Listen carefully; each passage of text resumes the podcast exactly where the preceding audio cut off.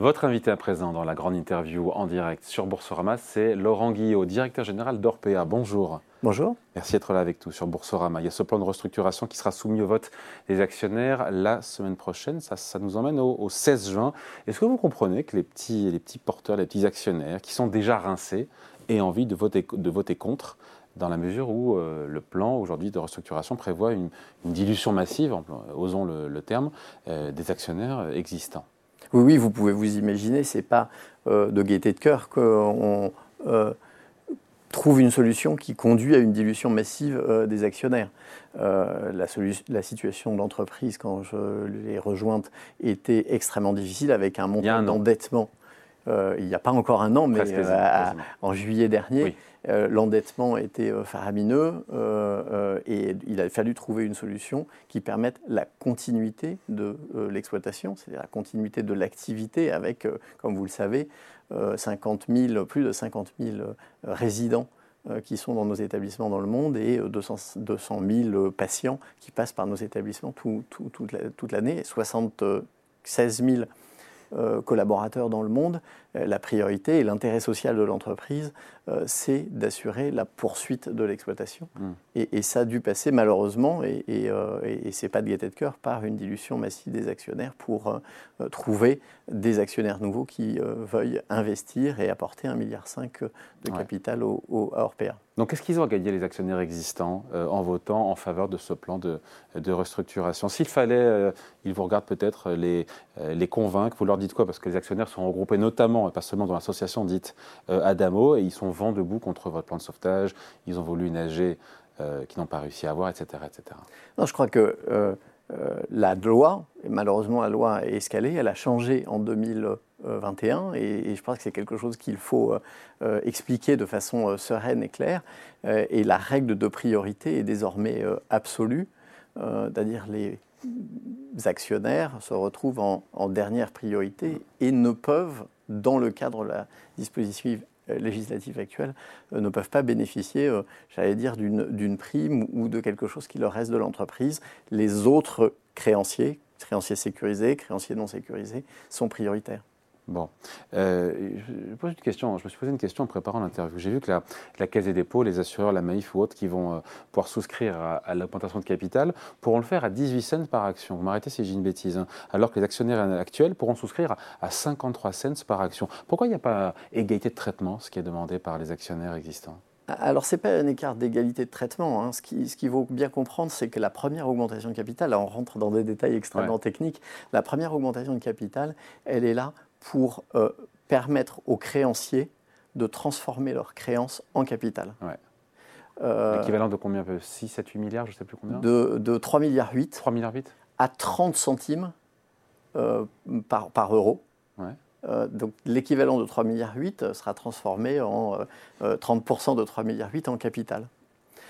Et, et, le ratio de 30 centimes, que vous, 30 centimes l'euro que vous voyez là, c'est le même ratio que vous retrouvez entre les 53 centimes et euh, et, les 18 euh, centimes. Donc il y a égalité de, traitement Il y a égalité de traitement parce que les, ceux qui font le backstop, hein, là on rentre dans des termes extrêmement techniques, ceux qui vont garantir l'augmentation de capital, ce sont les créanciers et qui pour 1 euro de créance apportée vont trouver 30 centimes de capital. Bon, qu'est-ce qui se passe Laurent Guillot si votre plan de, votre plan de restructuration euh, n'est pas approuvé par cette majorité requise des deux tiers le 16 juin? Euh, dans le cadre de la procédure de sauvegarde accélérée et de la nouvelle loi, euh, ce plan sera alors soumis à l'approbation du tribunal de commerce de Nanterre, qui pourra approuver le plan en lieu et place euh, de l'Assemblée générale. Hmm. Ce qui pourrait pour le coup créer une dilution encore plus importante ce qui pour les actionnaires pour le coup, S'il n'était pas approuvé, ce conduirait à une, une, une dilution encore plus importante. Donc qu'est-ce que vous dites aux actionnaires qui vous regardent aujourd'hui?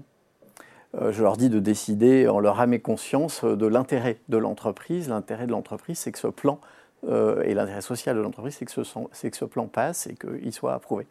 Bon, donc quoi qu'il arrive, lors du vote du, 16 juin, Laurent Guillot, Orpea passera sous la coupe de ce pool d'actionnaires emmené par la Caisse des dépôts, dans lequel on retrouve la Maïf et, d'autres. Je crois qu'on, je dirais pas passera sous la coupe, je pense dire qu'on doit être euh, heureux, euh, l'intérêt social de l'entreprise, la continuité est préservée grâce à des actionnaires de long terme euh, qui viennent là pour appuyer le plan de refondation que j'ai proposé, qui est celui qui remet au centre de l'activité de l'entreprise le soin. Le et soin. Le, et le patient. Et le patient. Et c'est ça qui est fondamental. Vous savez, euh, dans les euh, années passées, Orpea s'était transformé un peu trop en foncière et avait perdu de vue euh, l'activité de soins, alors que sur le terrain, nos 76 000 salariés, eux, se préoccupent du soin de nos, de, de nos patients et de nos résidents. Les marges de 26% d'Orpea du passé, c'est terminé ça? Les marges, dans le plan de refondation que j'ai proposé, j'ai proposé des marges euh, qui remontent progressivement à partir de, l'endroit où on était l'année dernière et pour atteindre 20%. Il faut bien prendre conscience que 20%, euh, et ces marges dont on parle, ce n'est pas des marges net, net, net et du résultat net euh, mm. qui va dans la poche des actionnaires. La marge brute. Ces marges-là sont des marges qui servent aussi à payer les loyers des bâtiments dans lesquels nous sommes. Euh, et donc, euh, la résultat net de l'entreprise est en général, et, du secteur de façon générale, est beaucoup plus faible que ça. Quand vous affirmez, Laurent Guillot, que la restructuration sera achevée en octobre ou en novembre, concrètement, ça veut dire quoi? Euh, Concrètement, ça veut dire que la, les augmentations de capital qui euh, traduiront l'arrivée du groupement se passeront entre octobre, novembre, décembre. Bon. sur la dette, on en est où? J'étais resté à 9 milliards d'euros. Euh, après restructuration, on passe à combien? À 4 À 5, 5,5, oui, à peu près. Donc c'est une très forte réduction euh, de, de, la dette. Euh, mais ça sera une entreprise qui sera encore endettée. Grâce aux créanciers qui transforment. Grâce aux, créanciers, aux créanciers qui transforment 3,8 milliards ah. et puis l'apport de, de, nouveau capital. Et puis malheureusement, il y a un petit peu de dette qui. qui il en reste combien alors? Sur octobre-novembre, en termes de dette, il en reste combien? Euh, à, la fin d'octobre-novembre, on sera à un ratio d'endettement sur EBITDA qui est autour de 5,5-6. Ouais, alors ça ne me parle pas trop, mais en, milliards euh, Donc en milliards, c'est à peu près euh, un, petit peu moins que ça. je vais vous dire une bêtise, donc je préfère pas, pas, pas, vous le dire exactement. On doit être entre 4,5 et 5, mais je ne veux pas, faire une, une, bêtise. Mais ce qui fait encore un montant de dette relativement important pour l'entreprise. J'y viens justement. la suite au niveau de la dette, j'imagine que ce sont des cessions d'actifs qui sont programmés, qui sont... On euh, fera des sessions d'actifs immobiliers. Euh, on, essaye d'en faire, mais évidemment, la situation financière de l'entreprise aujourd'hui nous rend cette, euh, cette session difficile, puisque quand on nous fait une session, on le reprend à bail immédiatement. Et donc, le, le nouveau propriétaire hésite encore aujourd'hui mmh. à prendre un bail avec, avec Orpea. Euh, demain, quand nous aurons des investisseurs euh, à notre capital qui seront beaucoup plus euh, solides et, une structure financière beaucoup plus solide, nous aurons moins de mal à céder nos murs. ça ne veut pas dire céder des activités. Dans le même temps, il y a peut-être des pays lointains dans lesquels nous sortirons, ce qu'on a commencé à faire récemment. J'ai vu quoi? J'ai vu Lettonie passer. Exactement. Oui, Nous avons un établissement en Lettonie. c'est pas ça qui va apurer la dette. Ça va pas, ça va pas apurer la dette, mais je pense qu'en termes de euh, concentration managériale et de focus de l'activité, euh, je pense qu'être en Uruguay, en Lettonie, euh, en Chine ou, au Moyen-Orient n'est pas la priorité. Notre priorité, c'est de nous Donc vous sortirez, quelques vous sortirez de tous ces pays? dans le dans le dans le, le cœur de l'activité du groupe. Alors évidemment la France, sur laquelle nous avons un travail gigantesque à faire. Le poids de la France sur l'ensemble du groupe? C'est à peu près 50 aujourd'hui, le poids de la France. Sur les 4,5 milliards et demi de chiffre d'affaires 50% à peu près, exactement. Et le reste, c'est? Le reste, c'est euh, l'Allemagne, l'Espagne, euh, je parle des grands pays, euh, l'Autriche, les Pays-Bas. Mm. donc beaucoup de pays donc tout ce qui est hors d'Europe, tout ce qui est hors d'Europe a vocation à on a, on a des activités, par exemple, en Amérique latine, en Chine. bon, ça, ça sortira on, regarde, évidemment, on le fait de façon optimisée, on le regarde au fur et à mesure et, euh, de façon de faire, euh, ordonner de façon la plus, euh, la mieux possible pour l'entreprise. 2023, Laurent Guillot, c'est l'année du redressement, assurément, pour, pour Orpea, qui a perdu, on le rappelle, 4 milliards d'euros sur des dépréciations comptables mhm. très importantes. encore une fois, c'est voilà, l'année du redressement, l'année du retour à l'équilibre ou c'est encore trop tôt? C'est ça, je ne sais pas encore, on, verra à la fin de l'année, on est un peu trop tôt pour, pour se prononcer. C'est définitivement l'année de la refondation, c'est de remise au carré de l'entreprise. Redressement, je pense que c'est encore un peu tôt pour le dire. Mmh. Euh, euh, et là, je ne parle pas de résultat net, je parle de l'activité de l'entreprise, du fait de comment l'entreprise est, opère et est gérée. Il y a un travail gigantesque à faire de remise au carré, à la fois sur les process, sur les finances évidemment, sur la façon dont les choses sont organisées et, fonctionnent. Et ce travail-là, on s'y est, on s'est attaqué depuis un an. Il y a des progrès énormes qui ont été faits, notamment avec. Qu'est-ce qui a changé au quotidien, encore une fois? Vous avez, vous été un peu accueillis comme des sauveurs ou pas par, par les équipes qui, on sait la façon tout ce qui s'est passé, les intimidations, les couches rationnées, etc. etc. Euh, comment ça a été facile d'embarquer les collaborateurs qui, dont beaucoup ont dû être traumatisés par tout ce qui s'est passé? Moi, je ne vous vois pas, nous vois pas comme des sauveurs. On, vient là euh, faire le travail. Euh, qui aurait dû être fait depuis longtemps. Les équipes sur le terrain ont toujours fait un travail, ont toujours été extrêmement engagées. Et il ne s'agit pas pour nous de remettre en cause cet engagement et ce travail quotidien qui est fait. Il s'agit pour nous, pour l'équipe de direction, de leur donner les moyens de le faire de façon plus efficace possible, de telle sorte à ce qu'elles fassent le mieux possible leur travail. Donc euh, on n'est pas, on pas euh, des sauveurs, on, veut juste faire un travail. Euh, Mais vous remettez tout d'équerre, il y a un renflouement, il y a, il y a de l'argent, il y a des moyens, il y a de, la déontologie, de l'éthique. Ben, tout ça, il faut le faire et il faut le faire de façon extrêmement méthodique, avancée. Qu'est-ce qui a changé? Évidemment, on a, les équipes de direction ont, tout été changé quasiment, enfin une grande part, majorité. On a fait partir près de 50 personnes, on en a fait rentrer plus d'une vingtaine, trentaine de directions. Euh, euh, la façon dont on pilote aujourd'hui est différente, la façon dont on interagit avec euh, nos collaborateurs est différente, les moyens qu'on leur donne.